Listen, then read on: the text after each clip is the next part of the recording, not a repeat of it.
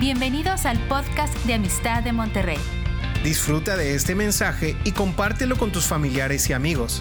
Sabemos que lo que Dios te hablará será de bendición para ti y para otros.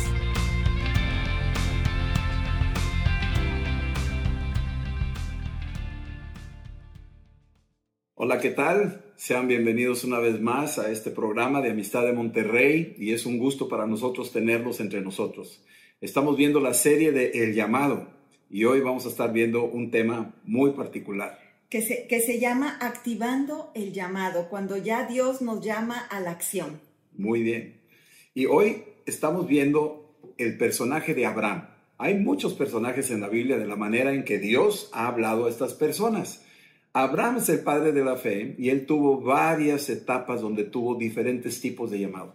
Pero vamos a comenzar con el primer llamado que él tuvo, iniciando con él y tenemos siete aspectos que vamos a estar viendo de cómo fue activando este llamado hasta su cumplimiento. Y en la escritura vemos Efesios 2 del 8 al 10 que vamos a leer. Dice, porque por gracia sois salvos por medio de la fe, y esto no de vosotros, pues es don de Dios, no por obras para que nadie se gloríe, porque somos hechuras suya, creados en Cristo Jesús para buenas obras las cuales Dios preparó de antemano para que anduviésemos en ellas. Y esto es maravilloso saber que cuando Él te llama, Él ya tiene preparadas las obras en las que tú vas a andar. Así es que por eso tampoco no nos podemos preocupar. Aquí estamos viendo que Dios usa la fe que depositó en Abraham. Dios usa la fe que deposita en cada uno de nosotros según su propósito. Es su fe que ha puesto en nosotros y Él activa esa fe. Así es que Abraham dice ahí la escritura que por gracia somos salvos por medio de la fe. Y esto no es de nosotros porque es un don de Dios, vino de Dios esa fe. Y más adelante, la escritura que acabamos de escuchar, dice ahí que Dios preparó esas cosas para que anduviésemos en ellas, utilizando su fe para que estas cosas se cumplieran sus propósitos que Él tiene para nosotros.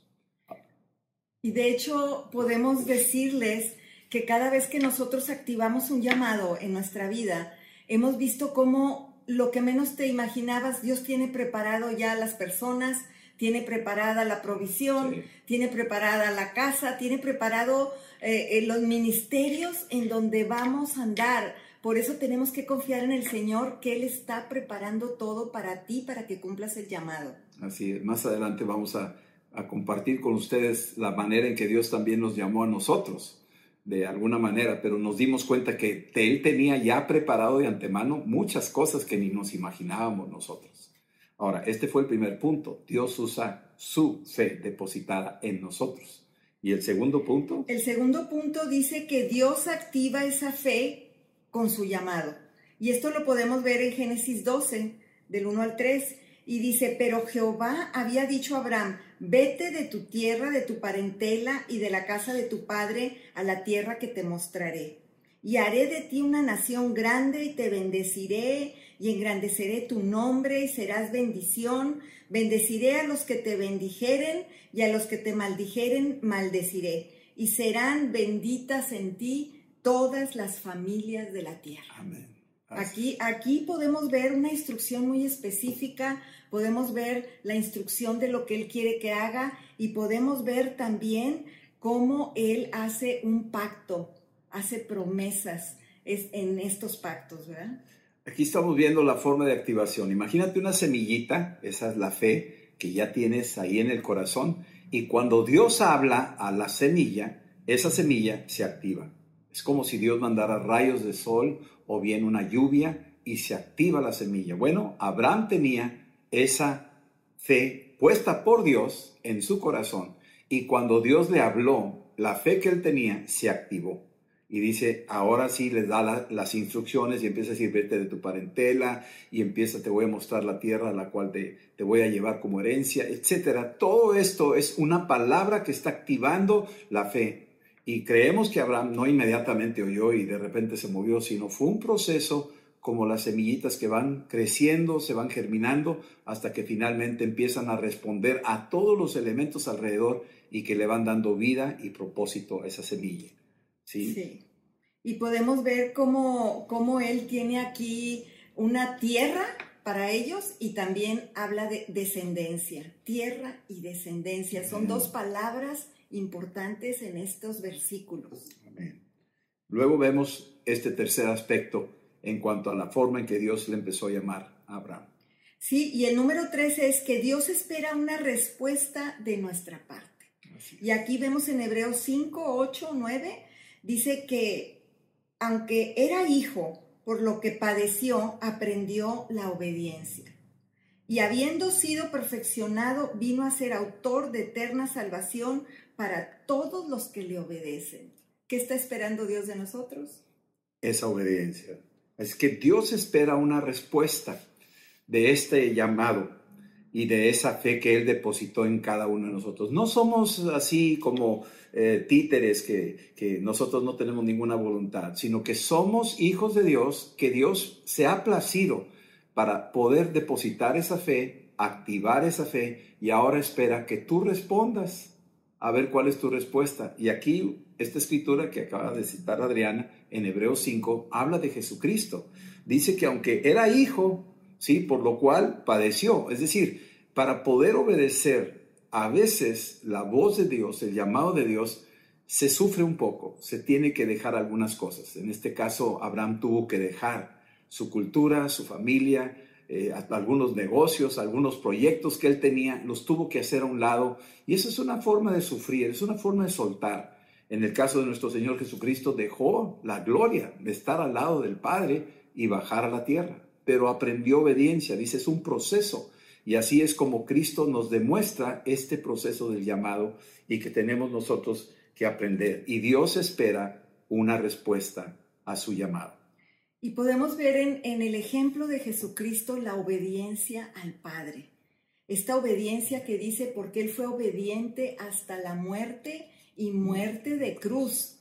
Ahí está la cruz, ¿verdad? Incluida pero dice que él fue obediente hasta, o sea que él era obediente día tras día, eh, penalidad tras penalidad, él decía, yo soy obediente hasta la muerte y la muerte de cruz, que era una muerte dolorosa. Nuestro ejemplo a seguir es Jesucristo. Así es. Así es que ya vimos de cómo Dios usa la fe depositada en nosotros y también activa esa fe con esa voz, con ese llamado y luego espera una respuesta de nuestra parte. Ahora vamos a ver las acciones correspondientes. Bueno, las acciones correspondientes en Hebreos 11:8 dice, por la fe Abraham, siendo llamado, obedeció para salir al lugar que había de recibir como herencia y salió sin saber a dónde iba. Bien, las acciones correspondientes dice que Abraham siendo llamado, noten estas partes, la fe que tenía él, le llamó Dios, activó esa fe y entonces Abraham obedeció. Siendo llamado, obedeció. Y dice, y salió. Esa palabra es bien importante porque esa es la acción correspondiente. Salió. Él tuvo que hacerlo. No fue movido así nada más, sino que él ejerció su voluntad, la rindió delante del Señor y la accionó. Una acción correspondiente al llamado es vital. Y Abraham salió sin saber a dónde iba. Aquí esto es muy importante. Dice que salió. Así es que es una acción que todos tendremos que tomar. Hubo momentos en nuestras vidas cuando Dios nos ha llamado y a veces luchamos un poco porque hay mucha incertidumbre, a veces no tenemos todo el cuadro completo, pero cuando ejercemos la voluntad y hacemos la acción, esa acción, ese primer paso, esa acción correspondiente es vital. Y eso es lo que Dios espera también de cada uno de nosotros. Y cuando tú sabes que Dios te está llamando, es que quieres obedecer, pero a veces no, obedeces. Entonces, pues, ¿qué nos podemos acordar? El ejemplo de cuando fuimos llamados a otra nación, ese es uno de los llamados. Este, ¿Cuánto nos tardamos en obedecer? Unos cinco años.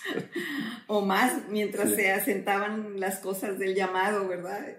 Y bueno, pues tuvimos todas estas confirmaciones, nos tardamos en obedecer, pero créeme, hasta que no obedeces es cuando te sientes bien, te sientes que estás en paz con Dios y te sientes que estás haciendo lo que tienes que hacer. Así es, hay que entender también que en estas acciones correspondientes, usando el ejemplo todavía de Abraham, que él dejó familias, dejó amigos, dejó cultura, se preparó, no, no creo que haya sido atropellado y nada más, sino no, sino hizo las cosas inteligentemente, porque dice después la escritura ahí en Génesis 13 que salió con todo lo que tenía, sus camellos, era riquísimo, dice la escritura, así es que no fue nada más una manera ahí atrabancada, sino una manera inteligente, acciones correspondientes, con sabiduría, con inteligencia y también con la gracia de Dios que le ayudó a tomar estas decisiones. Nosotros tuvimos que hacerlo, tuvimos que a la hora de que Dios nos llamó, en este caso al llamado que nos hizo para ir a Japón,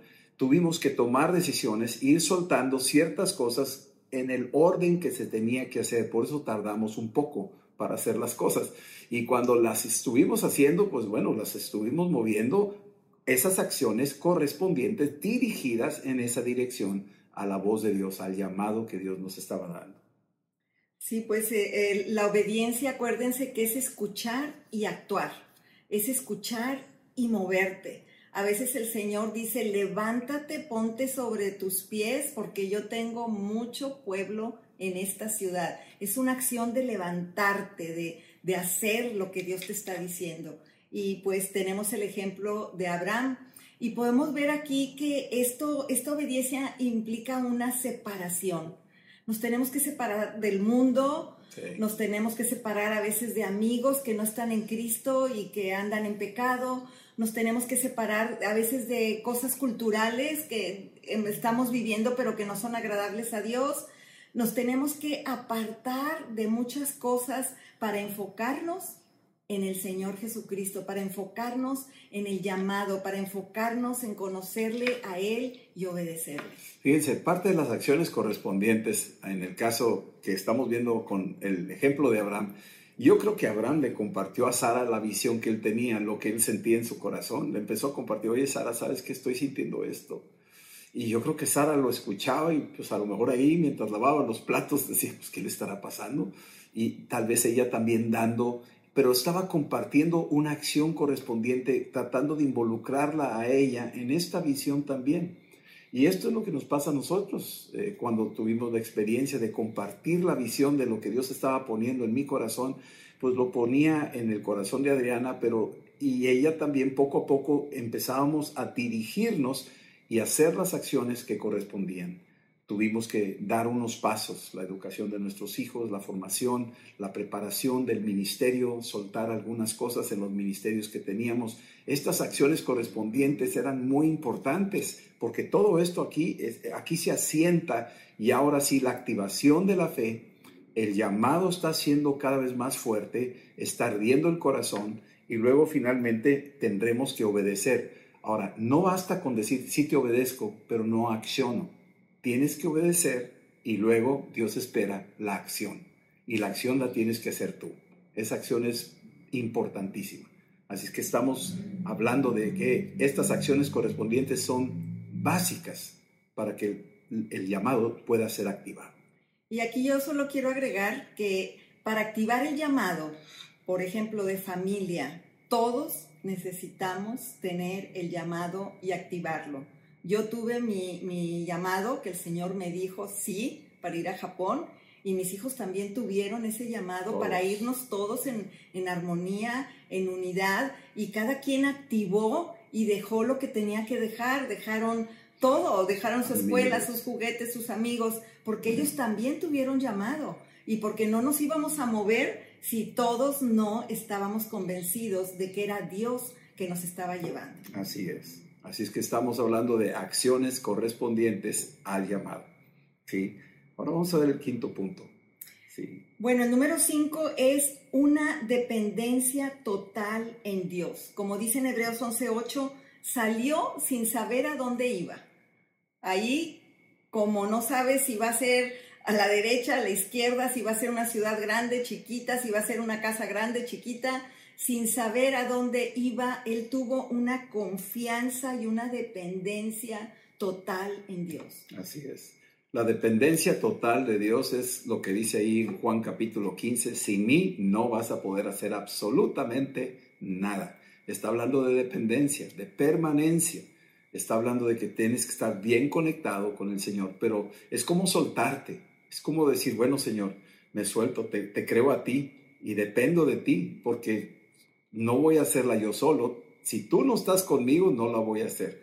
Ahí Moisés en algún momento dado dijo esa frase, si tú no vas con nosotros, no nos saques de aquí, o sea, dependemos de ti. Y aquí Abraham tenía una total dependencia de Dios. Dice que salió sin saber a dónde iba. Había algo en su corazón. Se lo dice a su esposa Sara, se lo dice a su equipo, a su, a su gente, a sus trabajadores, a su sobrino Lot, que también lo acompaña. Todos ellos los fue involucrando y luego captaron y dijeron, pues Abraham está diciendo que es por ahí, vámonos. Y, y, Abraham es el que está llevando el peso de la responsabilidad y lleva ahí bien claro una señal, dependo totalmente de ti, Señor. Si tú no estás conmigo, entonces esto era nada más un sueño guajiro, pero yo sé que eres tú el que me está llamando. Sé que tú eres, está súper confirmado, oí tu voz, tengo la fe para creer que eres tú estoy obedeciéndote, Señor, te estoy demostrando mi, mi, obediencia y entonces ahora me muevo en esta dirección y al moverme en esta acción correspondiente dependo de ti, dependo de lo que tú me digas. Yo me puedo imaginar cuando la dependencia y la confianza en Dios, cuando le pide sacrificar a su único hijo, o sea, en contra de, esa promesa, entonces ¿de dónde va a ser la descendencia que voy a tener? pero era una fe en él, dice, yo no sé cómo le va a hacer o lo va a resucitar. Y, finalmente apareció ahí el, el, cordero para el sacrificio, ¿no? Pero él, en una dependencia de él, Señor, en ti confío, hasta levantó el puñal para ese sacrificio, ¿verdad? Y, y ahí podemos ver ese, esa acción de la fe, de, hacer algo que, un papá no podría hacer, pero él dijo, no sé cómo le va a hacer Dios, pero yo le creo y yo sé que algo va a suceder y él eh, le paró la mano para no sacrificar a su hijo. Pero imagínate el proceso de esa obediencia, de ir en el camino, de llevar la leña, de llevar a su hijo, y bueno, pero pues ¿dónde está el animalito, verdad? Porque no lo traían. Entonces, e, ese cada paso que él daba era una acción a la obediencia de lo que le había pedido. Y hasta que estuvo allá arriba y obedeció hasta el final fue cuando Dios se le manifestó. Bien, una dependencia total. Quiero dar algunas, alguna nota aclaratoria aquí. No esperes entenderlo todo. No vamos a entenderlo todo. No. no. te va a dar toda la información. No te va a dar el croquis, el mapa, no te va a decir los teléfonos y a menos de que Dios quiera darte más información como lo hizo con Ananías, que le dijo, mira, hay una calle derecha, el dueño de la casa se llama así y vas a ir y vas a encontrar, o sea, le dio tantos detalles y tuvo que obedecer ese llamado porque, bueno, estaba bien, pero Ananías dependió de Dios. En el caso de Abraham, tuvo que depender totalmente de Dios. No tuvo toda la información. Dice aquí que salió sin saber a dónde iba. No esperes saberlo todo. Segunda cosa, no esperes entenderlo todo. También esto es importante, no todo lo vamos a entender. Hay cosas pues no entiendo. ¿Cómo va a agarrar ahí un mexicano y lo va a mandar a Japón? Pues ¿qué está haciendo un mexicano? Yo decía, Señor, pues agárrate otro japonés, ¿no? Pero Dios sabía lo que iba a hacer. No lo entendemos, pero es importante obedecerlo. Ya después verás los frutos, pero es importante eso. Así es que la dependencia total de Él estamos en sus manos, pero ten por seguro que estás en muy buenas manos y no te va a fallar. Sí. Sí, pues estamos viendo este capítulo de, Hebreos y el número 6 dice, dispuestos a todo.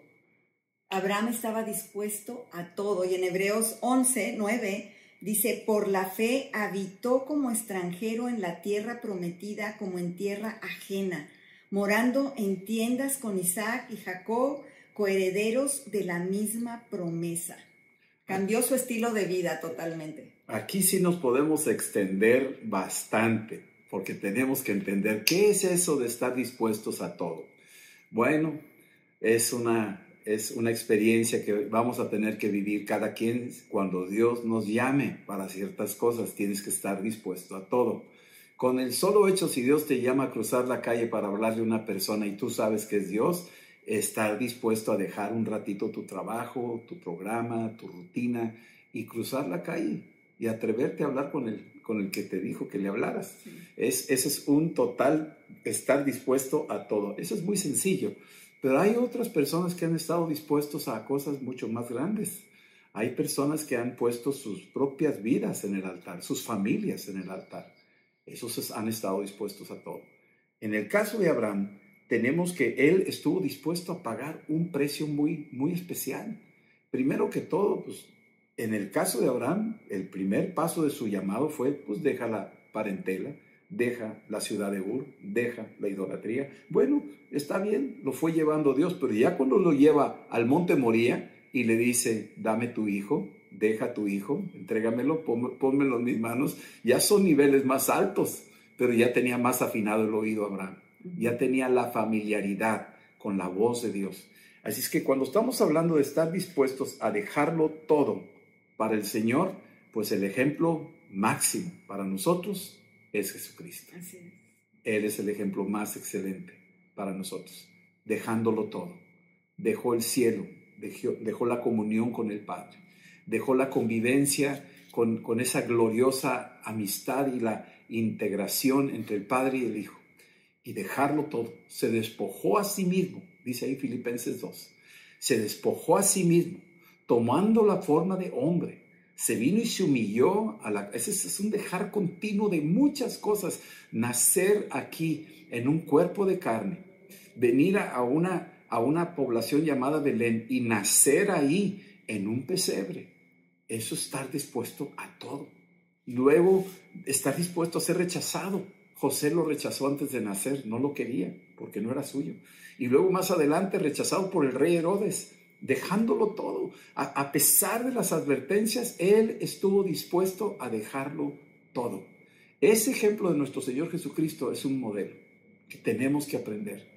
Y podemos hablar muchas otras cosas. No sé qué otras cosas tuviste que dejar tú. Por ejemplo, Adriana, platícanos un poco de algunas experiencias. Bueno, es que cuando tú tienes un llamado, tienes que dejar hasta cosas que te gustan o tiempo, porque ya el tiempo luego no es para ti es para hacer lo que Dios te ha mandado hacer, es para los demás, es para, para hacer la obra del Señor y a veces te queda poco tiempo para ti, entonces estás dispuesta a todo, estás dispuesta de atender a las personas, según el llamado que Dios te dio, estás dispuesto a dejar tu casa, estás dispuesto a cambiarte de lugar, de nación o de colonia o de estado aquí en México, estás dispuesto a dejar el ministerio, porque nosotros teníamos un ministerio.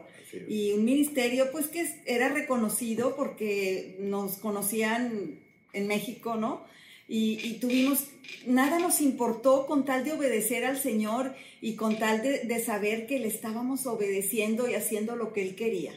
Porque cuando tú haces lo que tú quieres, no vas a encontrar la satisfacción ni la plenitud. Y como dije la vez pasada, hay una espina ahí que te está molestando hasta que no obedeces el llamado y vas a donde quiere el Señor que vayas o haces lo que quiere el Señor que hagas. También hay ministerios que son aquí mismo, ¿verdad? Como le llaman el ministerio del marketplace. Es un ministerio que ahí donde estás, ahí en tu trabajo, Dios te llama a hacer cosas importantes con los que están a tu alrededor. Aquí hablando un poco de, estar dispuestos a todo. Una de ellas es en el caso este dice, vivió como, entre, como extranjero. Y algo que, que se siente a veces difícil es sentirte extraño en medio de otros que no piensan igual, no hablan igual y te pueden rechazar y vas a sentirte así medio humillado y medio hecho a un lado y estar dispuesto a soportar eso es bastante fuerte. Pero imagínate Jesús, vino a los suyos y los suyos no lo recibieron estaba dispuesto a eso, dispuesto a todo. Y luego no solo eso, dispuesto a ir a la cruz, a una muerte humillante, dispuesto a eso. E, eso es, sumamente alto para nosotros, son, son, son montañas muy altas y esas son las que Dios espera de nosotros. ¿Cuántos héroes de la fe no habrá? ¿Cuántos nombres desconocidos de hombres y mujeres que pusieron en el altar y estuvieron dispuestos hasta la misma muerte por amor a Cristo y dieron sus vidas Y esas personas, pocos de ellos sabemos. No sabemos de la gran cantidad de personas que no negaron la fe, que estuvieron dispuestos a todo. Y eso debe de ser para nosotros una inspiración. Abraham estuvo dispuesto a todo. Estuvo dispuesto que le llamaran extranjero. Estuvo dispuesto a entrar en territorios que no eran de él. Y todo el mundo preguntando, ¿y ustedes de dónde vienen? ¿Qué están haciendo aquí? Dispuesto a todo eso, dispuesto a esas reacciones. Y luego viendo a sus hijos en medio de todo eso, dispuesto a poner sus hijos en esos medios y luego estar viéndolos crecer en esos medios que también podrían hasta ser rechazados. Es para nosotros muy importante aprender a depender totalmente de Dios y a estar dispuestos a todo. Esto es importante. Hay cosas de que debes de considerar cuando estás dispuesto a todo.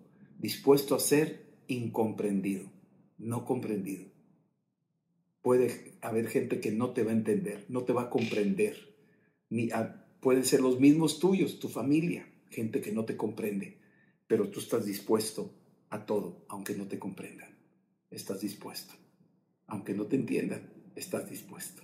Y eso es básico en la vida del creyente, en la vida del cristiano, en la vida del que tiene un llamado. Muy bien. Y finalmente... Bueno, eh, y el punto número siete es la promesa heredada. Es lo que estamos leyendo ahora, Hebreos 11:10, porque esperaba la ciudad que tiene fundamentos, cuyo arquitecto y constructor es Dios. Esa promesa de llegar a ese lugar, a esa tierra prometida. Hay algo dentro de nosotros que nos impulsa, nos, nos hace que sí, y, sí sucede, y sí sucede. Hay unos ejemplos de personajes, por ejemplo, Livingstone, hay muchas historias de estos eh, primeros misioneros en África, lo que hicieron, recuerdo una historia donde entró por uno de los ríos el descubridor del, del lago Victoria, que ahora está bautizado con ese nombre, lago Victoria, allá, que es el, la, por decir, la fuente que se alimenta el río Nilo eh, le habían platicado y este hombre eh, eh, llevó un equipo de, esos africanos que conocían el rumbo, le habían dicho que por ahí no sabía muy bien lo que estaban diciendo, pero le habían dicho que era una gran fuente de agua. Y entonces se mete en una canoa con estas personas y empiezan a remar y van llegando y van llegando y van llegando por ese río, pero el río se empieza a cerrar poco a poquito, poco a poquito, y se empieza a llenar de juncos y empiezan a, palear, ahí están, están moviendo la barca, tratando, pero los juncos están frenando el barco, el barquito, la lanchita en la que van, y están empujando y empujando, y ya no pueden ni con machete, están rompiendo el junco, y, más y más y más, hasta que ya se cansaron todos los que estaban ahí, se fatigaron, se acostaron en, en esa lanchita y se dieron por muertos. Ya estaban rodeados de juncos, ya se habían metido como en un pantano y ya decíamos, ya nos perdimos, ya no sabemos ni para dónde vamos aquí. Y ahí quedaron. Y él quedó tendido en esa barca. Y según relatan, dice que después de un tiempo se volvió a reanimar, se levantó y dijo, voy a intentarlo todavía, voy a, voy a palear con lo último que tengo para lograr aquello que me habían dicho. Y le dio como unas tres, cuatro brazadas. Y a la cuarta dice que se abrió los juncos y de repente entró y encontró el lago Victoria. Mm. Este es alcanzar esa promesa.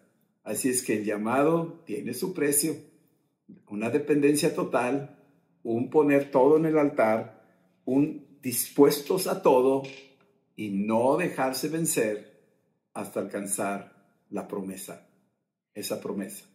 Y yo quiero decir aquí por qué le damos gracias a Dios que Abraham obedeció, porque se estaba, eh, es, es, algo histórico que él haya obedecido porque se lograron muchas cosas por medio de Abraham. decimos que es nuestro padre Abraham, ¿verdad? Es el padre de la fe y por medio de él pues nos injertamos al pueblo judío, ¿verdad? Por haber creído también.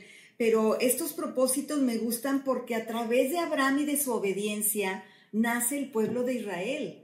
él es, el patriarca, de ahí vienen las doce tribus, de ahí viene el pueblo de Israel de ahorita, de ahí viene. El otro propósito es que él, el pueblo de Dios, el pueblo de Israel, iba a ser el testigo del verdadero Dios a todas las naciones, porque todos eran politeístas. Adoraban a muchos dioses, pero con Abraham empieza el monoteísmo. Ahora todas las naciones van a ver que tenemos un solo Dios y que Él es suficiente y que Él es poderoso. Fíjate todo lo que iba a abarcar el, eh, llamado de Abraham. Otra cosa que decía es que también a través de él iba a ser el instrumento de revelación, donde iba a ser revelada la palabra de Dios, donde iba a ser escrita y donde iba a ser preservada para nosotros, para que la tuviéramos ahorita en nuestras manos. Entonces, esa obediencia de Abraham nos trajo las escrituras también, nos trajo la palabra de Dios.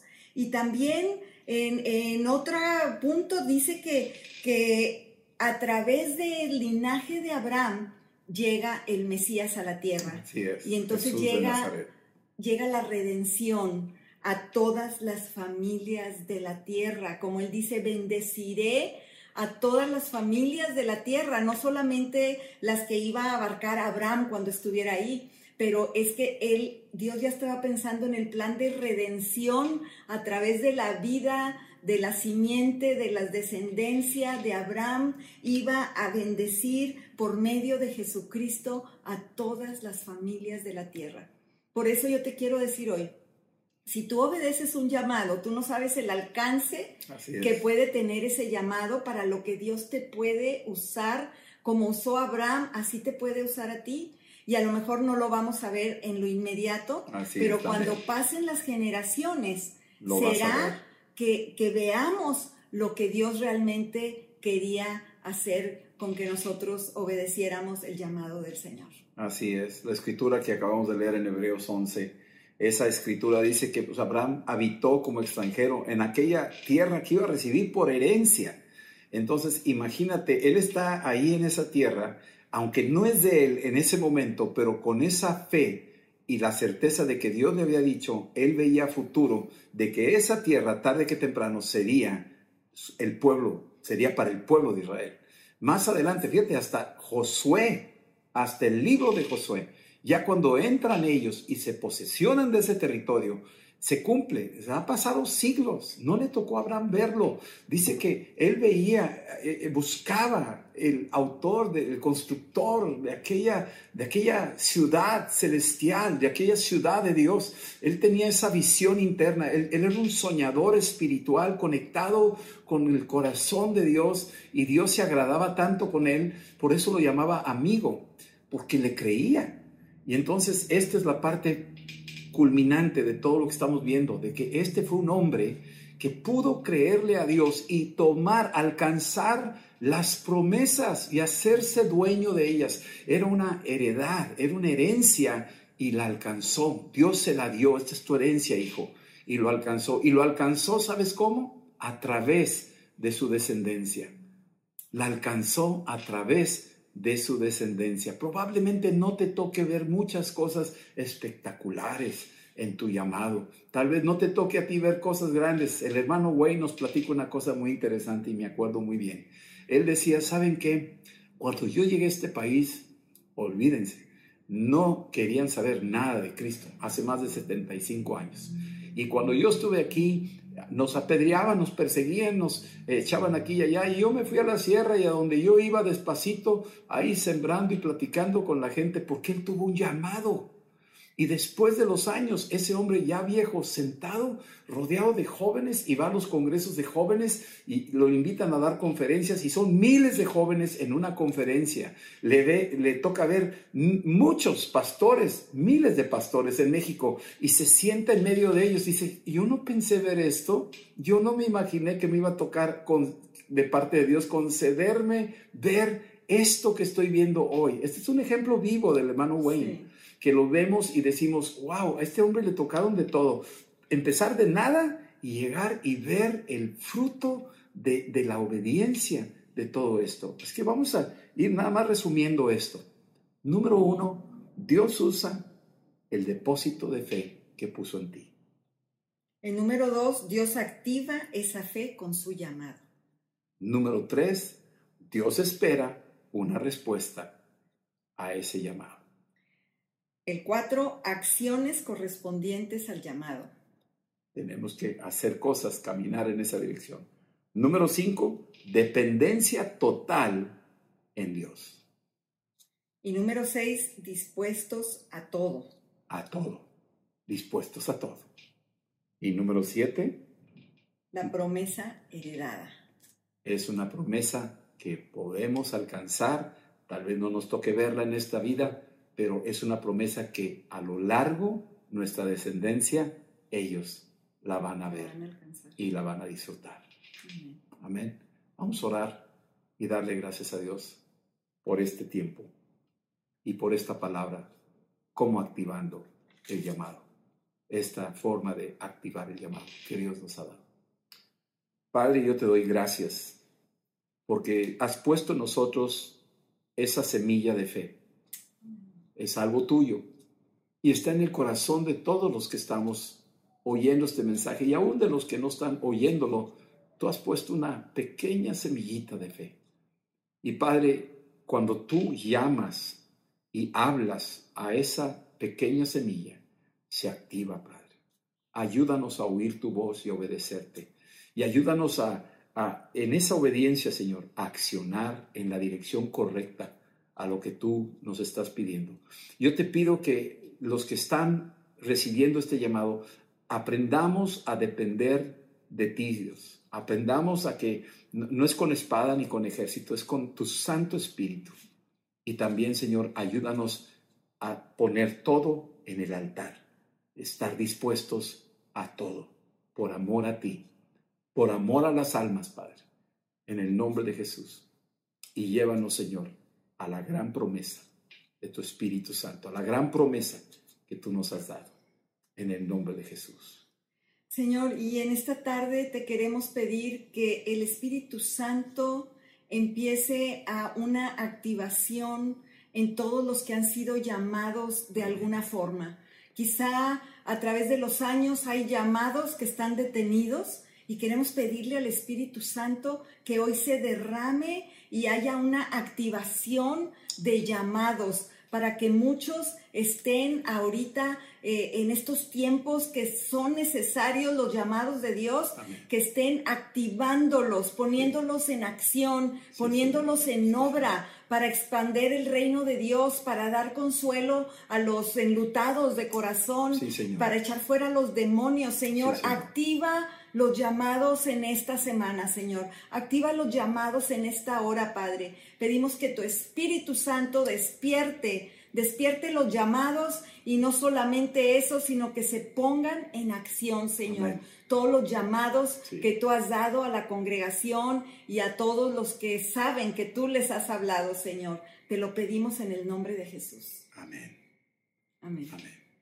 Nos dio mucho gusto estar con ustedes en este programa y les bendecimos y esperamos volverlos a ver.